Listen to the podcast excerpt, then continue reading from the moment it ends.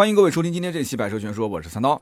前两天呢，我去到无锡啊，为这个领克零五做了一场线下的直播，很多的好朋友应该也都看到了这场直播啊。直播当中呢，也送了不少的一些礼品，但是呢，这个节目到今天为止，呃，很多被抽中的直播间的朋友都没来领奖，所以今天节目开始之前跟大家说一下，那天参与这个直播抽奖的，如果还没有领奖的话，你可以先看看盾牌朋友圈有没有名单上。有自己的 ID 啊，那如果有的话，尽快领奖。那么关于领克零五这个车呢，今天也不用担心啊，说啊三刀是不是做了一场商业直播，今天就开始吹这个车了。这个车型呢，我有自己的一些看法，优点缺点我都想跟大家好好的聊一聊。但是怎么说呢，这车从头到尾，从里到外开了这么一圈，看了这么一圈，直播播了两个多小时，你说一定要鸡蛋里面挑骨头，挑出一些缺点来，那我觉得它的最大的缺点就是贵，就是贵，对吧？二十二万现在预售价。那么低配十八万，那个时间限量版二十三万五千八，那怎么看我都觉得，那你说按照配置、按照动力来讲值这个价，但是你说吉利领克，对吧？那很多人觉得说我不会花二十多万买这个车，那么这车型呢，可能很多人还不是很了解啊，所以呢，这么跟大家介绍一下，一款紧凑型的轿跑 SUV 啊，所以说它的这个造型呢，就是当下很多人常见的那种。路上可能现在也有不少了，对吧？溜背式的造型，那么只要一说宝马的叉四、宝马的叉六啊，大家一想就知道了，就是那种溜背造型的 SUV。现在啊，我觉得很多厂家就是感觉你不造一辆这种轿跑 SUV，你就赶不上这个时代的潮流了。就是不管是像什么哈佛啦、长安啦，还是今天我们说到的吉利也好、领克也好，包括再往上走，大众、保时捷都开始出轿跑 SUV，但是我。我自己始终就是不太能理解这个轿跑 SUV 它好在什么地方。我对于它的这种造型的美感，有的时候我不太能欣赏啊，就是我的个人观点。可能我比较保守，年纪比较大了，我还是喜欢偏传统的那种 SUV 的造型。还有一点就是，很多厂家其实并没有弄懂这个轿跑 SUV 的核心是什么。有人讲，哎呦，反正把那个 C 柱啊改一个溜背造型不就行了吗？错，轿跑 SUV 的核心是两点：第一个动力一定要好，第二个配置一定要高。因为本身轿跑 SUV 定价就不便宜，对不对？那为什么我不选择普通版本的，我要选个轿跑版本的？它其实更多的是愉悦自己。那么愉悦自己，无非就是两个观念：第一个就是动力上愉悦自己，对吧？第二个呢是什么？那肯定就是配置方面要愉悦自己。所以哪一个厂家要是造一个减配版的盖版的轿跑 SUV，然后动力呢跟普通版本没什么区别，那我建议就不要去造了，因为你造出来肯定也卖不出去。你看市面上现在是不是这种情况啊？不过呢，就是领克零五的这个轿跑 SUV，它的这个溜背造型做了一丢丢的这种小细节设计，大家仔细可以看一看，在它的那个 C 柱啊，就是溜背溜到最顶边的那个位置，它会装一个小的饰条，左右两边都有一个啊小饰条。这两个小饰条呢还不错啊，反正我觉得就是很多的车型虽然做溜背，但是溜到那个位置之后，无非就是啊可能做一点点小的撞色处理啊，或者是甚至什么都不处理，但是加了这么一个小饰条，哎，这个小细节处理我觉得还是蛮到位的啊。那么我在网上看到有人说了这么一个段子，他说，啊，原来呢是没有钱的时候，我第一个想到买国产车。那么现如今呢，我想支持一下国产车，发现我兜里面的钱不够了。那这个话呢，其实就是调侃领克零五这个车呢有点贵啊，但是事实确实也是这样。这个价格呢，你看啊，它刚开始发售的时间限量版定价二十三万五千八，我的天哪，二十三万五千八啊！这个成交价其实跟指导价是一样的。因为它是一千零五台嘛，啊，网上说这个一千零五台瞬间六分多钟抢购一空。后来呢，我发了一个抖音，然后很多人在下面评论说，哎，那我为什么在 4S 店还是能问到有现货的呢？据我了解，现在部分城市其实可能有少量现货，但是南京都卖掉了，无锡也卖掉了。无锡是拿了三台现车，然后都是没有现金优惠，车子当时公布了价格之后，很快就被定掉了。那么。官方呢给第一批的这个时间限量版的客户会有一个礼包，那么这个礼包我也看了一下，基本上就五年免费保养，这个还是蛮值钱的。还有一个三 M 的全车贴膜也蛮值钱的，其他东西还好吧，我觉得。那么贴膜加上五年免费保养，我觉得怎么着，呃，大几千块钱，一万块钱应该是有的。那么也就是说，这个车子基本上也就是先期入手的，没有现金优惠，然后呢，这些东西折算下来应该万把块钱吧。其实我觉得领克零五的时间限量版价格确实有点高，但是没有办法，你如果就是喜欢这个限量的，对吧？你喜欢它的这一套外观的套件，喜欢它内饰那么一丢丢的差别，那总有人他就是对限量这个词他就是着了魔的那种迷恋，对不对？那多个一万多块钱，他觉得香啊，对吧？有人肯定觉得香嘛。普通版本的零五预售价十八到二十二万，这个版本时间限量版基本上跟顶配的二十二万的版本差别不大，因为现在这个配置啊，大家到一些主流汽车网站也可以查得到。那么据我目前来推测啊，很多人喜欢这个，其实喜欢的是什么？就是那种限量的标识。很多人觉得这个东西呢，今后你在顶配上你也找不到，对吧？什么轮毂啊、安全带的配色啊、内饰的一些材质啊。对不对？那么外观的这些套件你自己也改改不了，他要的是原厂的东西，他就是看上了，你肯定是拉不回来。但是二十三万多啊，又没有优惠啊，兄弟们，所以真的挺任性的。我也很好奇，第一批买车的车主是什么样的人，一会儿跟大家聊一聊。因为跟无锡的那个销售，我也是沟通了蛮多的，我想知道什么人会花二十三万多的裸车价，再加上购置税、保险，接近二十六万落地去买一辆领克的这个零五啊。那么目前来讲的话。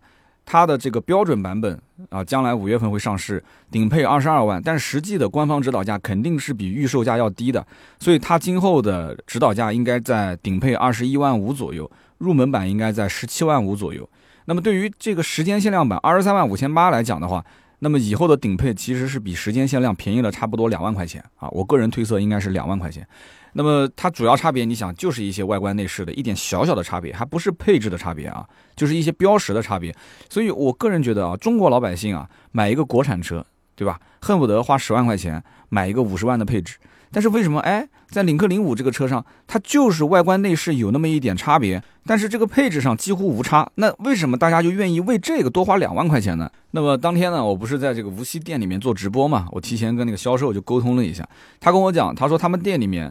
在零五发售之前抢了三台时间限量版的这个配额，当时心里面也没有底，但是心想就不管怎么说吧，这车子就三台，肯定能卖掉。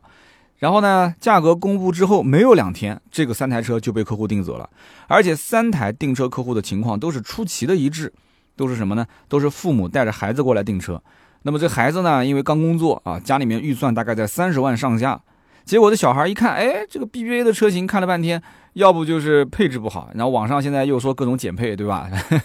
然后绕来绕去的，肯定他平时没事就刷刷这种小视频平台，刷刷汽车网站，对吧？看各种视频评测、图文讲解。结果呢，他绕了一圈，你知道的，领克零五作为一个新车，在网上宣传力度肯定很大，对吧？然后这个车评人第一批肯定也都是说这个车好，所以呢，看来看去，年轻人又喜欢买新不买旧，他越看就越入迷。等到价格发出来之后，二十三万五千八，哎，他一看这个，哇，这个外观内饰啊，就各种好。结果呢，预算范围之内，那就不用讲了，实车都没看，来了就把定金给交了。这三个客户都是一样的情况。那么听到这里呢，可能有人要说，哎，你这讲了半天，我怎么就只听到优点，都没听到缺点呢？首先，缺点我前面一开场我就说了，这个车的缺点就是贵。那么其次，这个车型，你想，我当时到无锡，在长广西公园附近试驾，我围着公园绕了两三圈，我开的过程中，动力动力也不错，对吧？空间空间也还可以，整个的内饰的材质、用料，包括什么导航、语音控制、车机系统，我每一样东西用的都很香，至少比我现在开的这几台车感觉要香。对吧？那开起来它也没有什么异响。你说车内的噪音控制，的确噪音还稍微大那么一丢丢，但是我也能接受，因为跟我们家的车子比。比我那电动车肯定噪音要大嘛，但是跟我的那啥那小 C 比，我觉得控制的还算是比较好，所以它没有什么让我明显感觉到说不好的缺点。你要如果说这车将来的耐用性怎么样，会不会将来变速箱出故障、油耗变高？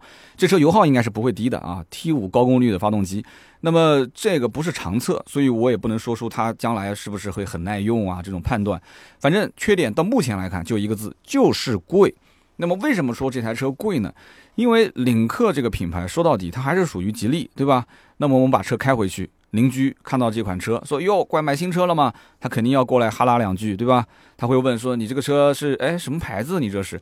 那你肯定要跟他解释啊。你说：“那我这车叫做领克。”但是你说领克他也不认识啊。对不对？他还要再问说，那领克这个是是国产还是进口？你说是国产的啊，国产的，这是哪一家公司产的？你说是吉利跟沃尔沃合作啊，生的一个新品牌。你怎么大家一听这个话嘛，肯定邻居是选择性的记住了吉利，而不会记住沃尔沃啊。邻居就想说啊，原来这车是吉利的车啊。之前我在试那个。这个 icon 的时候，我当时邀请了路边的两个小姑娘，哎呀，跑过来，一开始让她猜这个车多少钱，嗯，这车应该挺贵的吧，我估计可能要十七八万。结果呢，跑到这个车尾部一看，吉利啊，看到吉利汽车四个字，然后立马就说了啊，这是吉利啊。我说那我给你重新再判断一下价格，你觉得估多少钱？他说这十二三万吧。哎，所以你看大家的心理其实就是这样子的，真的没办法。所以这车子其实骨子里面用的就是跟这个沃尔沃一样的平台，跟沃尔沃一样的 T5 的动力总成，但是它在领克的这个品牌下面，很多人他的心理预期其实可能比吉利稍微高一点，因为很多人觉得吉利的车子就应该是十五万以内，对吧？你看吉利基本上卖不到十五万以上的车，星越定价是超了十五，但是星越你看现在销量。而且很多人买星越到最后的临门一脚，他还是有很纠结的。哎呀，为什么不去买合资？我每一天在后台看到的这个咨询啊，很多都是拿星越去跟一些合资品牌啊，两个车之间来回纠结，问我怎么样啊，能不能帮他去做一个决定。其实他心里面其实有底的，怎么会没有底的呢？那你买它是为了什么？买个国产品牌，它不就是配置高、做工还不错吗？对不对？你唯一担心的是什么？就是将来是不是可能耐用性啊、各方面啊会有问题？但是反过来讲，现在合资的耐用性难道每一个都很高吗？对不对？要不就不出问题，出的都是大问题，不是机油增多啊，就是什么烧机油啊，要不就是什么变速箱故障啊，就各种，对吧？偷工减料、减配也很多。现在国产车，你说哪个敢减配啊？都是掏心掏肺的在往上面加配置啊，加了配置，很多人还是觉得，哎呀，要不就是贵了。要不就是担心啊，这个担心那个的，反正怎么讲呢？这个领克家里面也不是没有卖过二十万以上的车，对吧？领克零三加，零三加现在价格二十多万，还是有很多人买，而且几乎都没什么让价。但是毕竟零三加这种车型服务的是少数人啊，就量不是特别的大，所以我们也会发现领克零五其实在整体的定价上，为什么我说贵？因为它都已经快赶上沃尔沃 x C 四零的价格了。我们知道，其实沃尔沃的 x C 四零现在市场上都是跳楼价大甩卖，对不对？那么这个三缸的啊 T 三的版本，现在成交价不到二十万。你想这什么概念？沃尔沃不到二十万啊！就算说这个三缸 T 三的版本配置比较低，动力弱鸡，但是你怎么着，它也是个沃尔沃啊，对不对？你开出去，别人也没多少人关心你这三缸四缸，你只有自己开了才知道，是吧？但是有人可能要说了，这个领克零五用的是沃尔沃的这个 GFE 的 T 五发动机，你你们怎么会拿跟这个 T 三的发动机去比呢？那一个三缸，一个四缸，一个高功率，一个低功率，对吧？哎，没有错，你这个你一说就说到点子上了。它这个领克零五啊，就我觉得其他的我们不谈，就这一点还是比较不错的。全系 2.0T 高功率 T 五的发动机，两百五十四匹啊，加一个八速手自一体变速箱，这一套动力就是真的。一点都没有任何改动，直接从沃尔沃的车上啊那一套 T 五动力拉过来。那么沃尔沃的 x C 四零，如果说你要想买到 T 五的动力，它的指导价是三十八万五千八，那么优惠完也要在三十万出头啊，至少是三十万上下。那么这样算下来的话，沃尔沃的 x C 四零把这个壳子去掉，那么留下它的平台，留下它的 T 五的这一套动力总成，然后再套上领克零五的这个外观和内饰，价格一下下来了十万多块钱，你说香不香？那有的人肯定会说香，肯定有会有人说不香，一点都不香。那为什么呢？那就好比前两天我在那个抖音上发了一条这个视频，对吧？就聊这个领克零五，然后我就做了一个假设，我说假设沃尔沃的 x C 四零就照搬了领克零五的这一套内饰和配置。那么大家想一想，这样的话，沃尔沃 x C 四零会不会变得更加的畅销呢？我本来认为啊，我问了这么一个问题，大家会积极响应。结果我发现这个评论区啊，就跟沃尔沃的这个风格一样啊，性冷淡的风格，就大家都没什么反应，就觉得说你这说的啥？啊你这，我觉得反正你就是这么换，我也不会买。所以我在想，这沃尔沃它本身就是个很佛系的车，结果呢，佛系的人卖车，佛系的人买车，就可能大家都觉得这车你就不要折腾了啊，不要折腾了，就这么样吧，啊，就这样了，就这样了。那网友都不希望沃尔沃可能将来有太激进的一些设计，我也不知道是好事还是坏事。所以呢，领克是吉利的亲儿子，对吧？那么可以说这个出生就赢在了起跑线上啊。左手是金主爸爸吉利，源源不断的给钱来造血；右手是沃尔沃这个豪车品牌，孜孜不倦的教他啊，给他输出平台和技术，对不对？所以在这台领克零五的车上。我觉得比较有亮点的应该是两个地方，一个呢就是它升级之后的这个 ADAS 的驾驶辅助系统，那么另一个呢就是它的这一套车内的车机系统啊。那么首先讲这个 ADAS 的驾驶辅助系统，其实目前啊我看到配置表上是全系标配。如果真的是全系标配的话啊，到五月份上市的时候，那我觉得这款车还算是比较良心，因为它十八到二十二万嘛，对吧？它入门版如果是十八万，再调低一点，十七万五千八。那如果全系是标配这个的话，那我觉得可以啊。不过这个标配主动安全配置本身就是沃尔沃的风格，对吧？沃尔沃不管什么车，它的主动安全配置全都是标配。那么领克呢？看来这个还是跟好人学好人，对吧？所以这个好习惯要保持。然后这一套 ADAS 的系统，其实在领克零一、零二、零三这三款车上是十七项基础的配置，那么这一次呢又增加了四项。那么相当于就是实现了 L2 级别的一个驾驶辅助系统，所以跑高速的时候，车辆一直可以保持在两条白线中间，然后交通拥堵路段也可以自动跟车。我的那个威马车上也有这个功能啊，我之前上下班啊、跑高速啊、堵车的路段，因为它三十公里就可以激活啊。你如果车速比较慢，你可能十几二十码，对吧？这个时候你点击激活它，它也可以激活，但是它会把你的车速就是往三十的那个限速上面去靠。啊，所以呢，交通拥堵也可以啊，高速去巡航也是可以的。我觉得还算是比较方便啊。你要可能稍微习惯一下跟车距离啊，你要去稍微调整调整。那么这一套车机系统，我觉得也蛮有意思的。十二点三英寸的全液晶仪表，加上一个十二点七五英寸的中控的大屏。这一块中控大屏呢，是一九二零乘一零八零的分辨率啊。我觉得其实显示效果，大家自己去看一下就知道了。我感觉还是可以的。我想讲的关键是这个车机系统的硬件。这套车机系统速度真的是快。我们当时直播有一个环节是什么？就是用它车上的高德地图和手机的高德地图同时打开，一二三，同时点开，看哪个速度更快。那个是最搞笑的，就是手机的高德地图还有三秒钟的广告啊，但是就把这个三秒广告去掉，你拿车机去跟手机去比，我觉得啊，速度几乎是一致的。那什么原因呢？原因就在于它的硬件啊。首先，芯片用的是骁龙八二零 A 的芯片。你不要说啊，手机现在都用到什么芯？手机跟车机呢，完全至少要差个两代到三代啊。它现在车机系统八二零 A，你可以同级去比一下。可能很多人觉得说啊，这八二零 A 除了这个车上用，还有什么车上用啊？我来跟你说两款车，你就知道了。一个是全新的奥迪 A 四 L，我之前节目里面也吐槽过那个车，对吧？我说把 MMI 的最精髓的机械的按键、旋钮这一块全部取消了，结果呢，就只剩下这么一个中国特供的安卓系统。但是它的背后其实用的就是骁龙八二零 A 的芯片。除此之外，前两天刚上市的小鹏 P7，很多人不是想让我聊聊这个车吗？没关系，马上就会有了。但是是一期充值的节目啊，充值。节目也可以获得不少信息，然后呢，小鹏的 P7 它的车机系统用的也是骁龙八二零 A 的芯片，所以如果说现在有人关心这个车机芯片或者是车机系统这一块的话，你会发现骁龙啊，它会越来越多的跟车企合作，就是后期大家多多关注一下，肯定有很多的车企开始不停的更换骁龙最新款的芯片。那么大家想一想，用的多了之后，成本自然就下降，后期的迭代的速度也会加快，是不是？所以我还是蛮期待的。未来啊，我们的车机的更新速度很有可能能赶得上什么摩尔定律了，就像以前的电脑的更新速度，就像现在的手机的更新速度，真的会有这一天的到来。所以我看到这个骁龙啊，现在给这么多的车企去供应芯片，我觉得是一件好事。当然了，我也是希望。这个车机芯片啊，能不能出现我们国产的身影啊？我是一个坚决支持国货的人，我希望真的这一块不能给这个国外的厂商这么早的就占领了市场啊。那么除了芯片是最新的之外，内存是 DDR 四代的四 G 内存，之前的领克零一、零二、零三用的都是三 G 的内存。那么硬盘用的是一块六十四 G 的固态硬盘。所以你看，男同胞们其实对于这种数码的东西啊，都是特别感兴趣。所以那一场直播环节，我刚刚不说了吗？拿手机跟车机现场直播啊，去去测试打开高德地图的速度，发现速度几乎无差。所以这一点我觉得真的不吹不黑。那你一定要讲说，那今后这个安卓手机越用越慢，那这个我就不好说什么了。安卓手机到底两年三年之内会不会变得超级慢，还是变得只有一丢丢的慢？那这是它的系统优化的问题了，你说是吗？所以说我相信啊，这块车机今后通过 OTA 的升级，应该讲还会实现不少的实用性的功能或者是娱乐性的功能。那么目前领克零五全系都是 2.0T 的高功率的发动机，但是后期上市会有四个配置，那么其中有两个前驱，有两个四驱，到底该怎么选呢？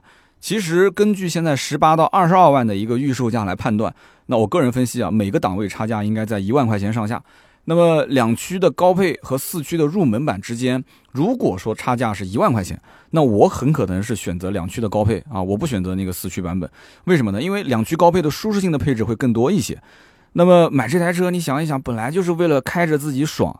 啊，取悦自己的车，我为什么一定要天天买个四驱？难道你有很多的一些岔路要开吗？就如果你是经常开烂路，对吧？你需要有一定的脱困能力的话，啊，那没有话讲，你就上这个四驱，这个博格华纳的第五代的电控四驱系统，理论上讲肯定还是有用的，对不对？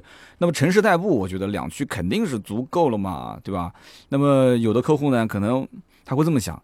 哎呦，这钱都已经花到这个位置了，对吧？我花了这么多钱买那个领克零五，都快二十万了，那我不如再加一万。加了一万，发现上面再加一万又变成四驱，那不如再加一万。然后四驱再看上面的最顶配，又很多配置也很实用，那不如再加一万。结果就一路加到了顶配。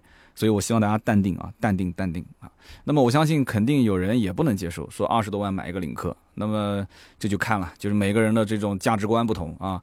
就是说目前从我来看，这个领克零五。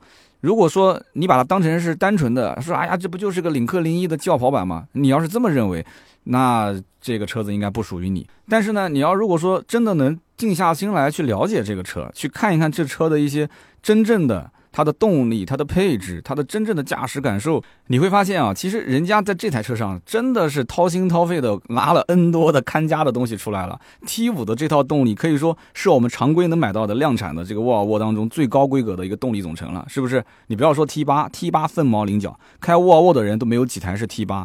那么再加上它最新的这个 ADAS 的系统，然后这一套车机系统，我们之前跟大家也介绍过嘛，就是那个 GKUI 的最新版本，再加上车机的硬件也是下了血本，是不是？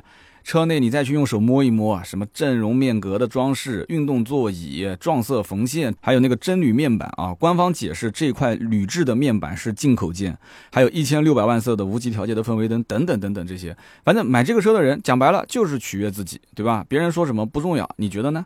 钱到位了，对吧？你自然想买你就买呗。反正这种车型说白了，你如果一定要纠结于它是什么国产。我一定要买合资，那你就不要再问这些问题了。那合资香你就买合资。那么在所有的国产车型当中，你说它这个车太贵，那贵不是它的问题，是我们自己的问题，对吧？那去掉这些问题之后，唯一就是这车将来开的过程中油耗会不会很高？车子将来会不会有一些什么异响啊？或者说是有一些什么其他的召回的这种小毛病和大毛病？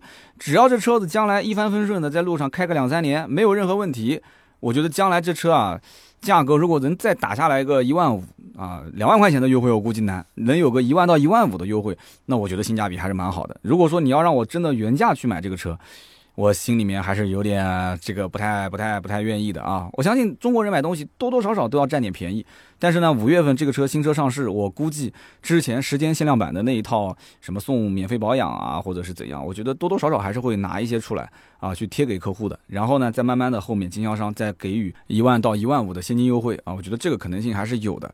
那么以上呢就是今天这期节目的所有的内容，感谢大家的收听和陪伴。关于领克零五这款车，大家到底怎么看呢？你是觉得它就是一个吉利的一个品牌啊，然后呢不值这么多钱，还是说？啊，你可以看到它的这个 T 五的动力，然后你觉得说它的整个的内饰做工配置卖个二十万啊，我觉得不是很贵，我是觉得值的。那你是怎么想的？我相信大家都有自己的看法啊。那么大家会不会考虑这款车呢？理由是什么呢？欢迎在我们节目的下方留言评论，我呢也会在评论区啊每期节目抽取三位赠送价值一百六十八元的芥末绿燃油添加剂一瓶。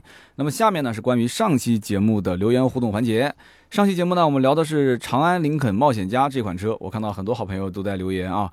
其中有一位叫脏兮兮不加 V，他说：“呃，节目当中我听到你讲这个林肯不是国产了吗？那么之后有可能雷克萨斯也会国产。那么我个人认为，以后雷克萨斯可能不会选择合资国产，啊，比方说长安雷克萨斯这种。那你刚刚节目里讲的，我不太认可啊。我觉得中国的这个市场，它应该是会逐渐的开放啊。那么二零一八年之前。”外国的汽车厂商进入中国，它是需要跟本土企业进行合资的，它是一个这个历史遗留的现象。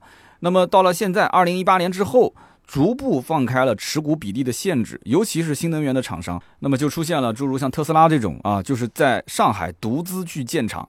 当然了，独资建厂这里面有很多复杂的因素啊，它可能需要各种结合在一起来促成。但是我觉得雷克萨斯今后大概率应该会像特斯拉这样。不会跟国内任何一家的车企去进行合作，而是以雷克萨斯中国的形式去国产化雷克萨斯的车型啊，用自己建厂、自己造车的形式来打造一个国产化的雷克萨斯。哎，其实这个观点啊，我是认可的，我真的是认可的，因为特斯拉，你看现在国产化之后，它的尾标就是特斯拉。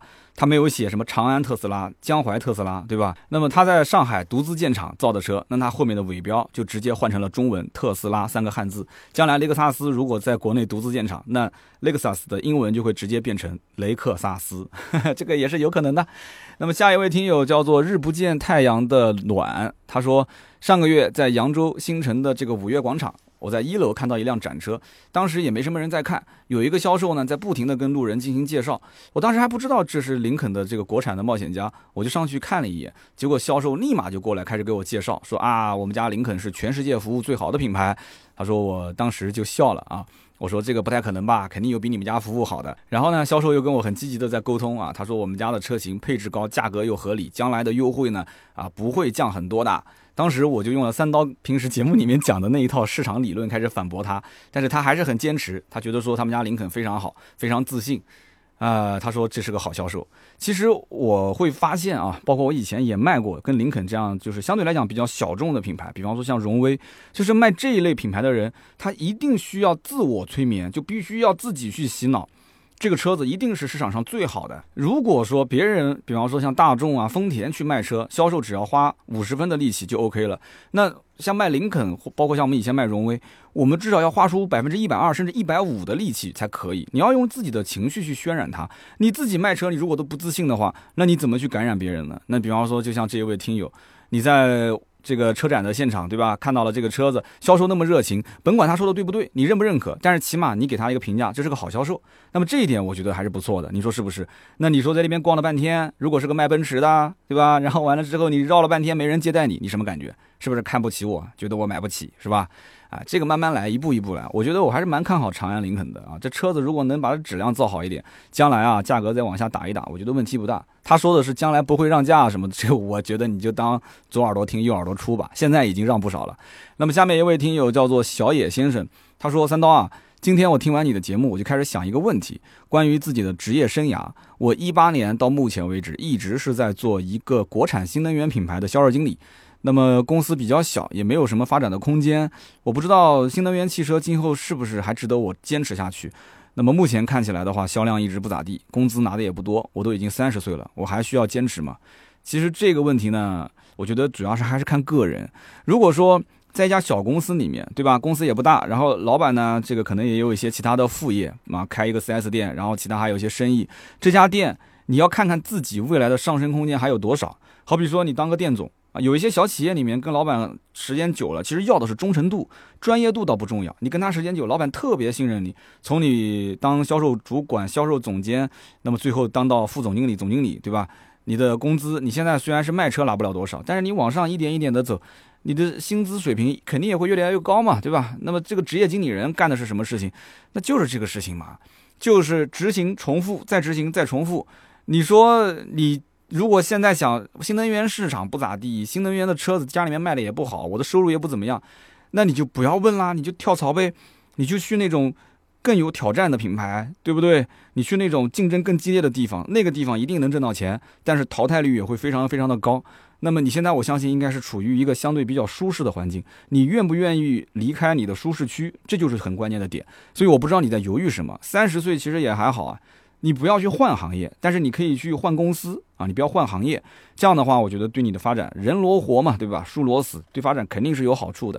那么简单的给这么一些建议啊，连长他几岁，所以希望你呢，如果有帮助的话，就听从我的建议；如果没什么帮助嘛，那你就。根据你自己的这个心理想法来吧，好吧。那么以上就是今天节目的所有的内容，感谢大家的收听和陪伴。那么大家如果说想要跟我们的其他的一些听友进行互动的话，可以加我们的微信四六四幺五二五四，我们可以加入到微信群里面来一起聊聊天。那么也希望大家可以关注关注我的抖音啊，三刀砍车，我会把我很多观点啊浓缩下来，然后配上一些图片，用一个比较简短的语言再去说一遍。很多的一些车型，它在抖音上的更新速度比在音频上要快，因为我们音频是每周两期嘛。那我的抖音现在基本上是每天一更啊，一分钟到两分钟的时间啊，所以呢，我也期待我们在各个平台上面都会有一些交流。那么今天这期节目呢就到这里，我们下一期接着聊，拜拜。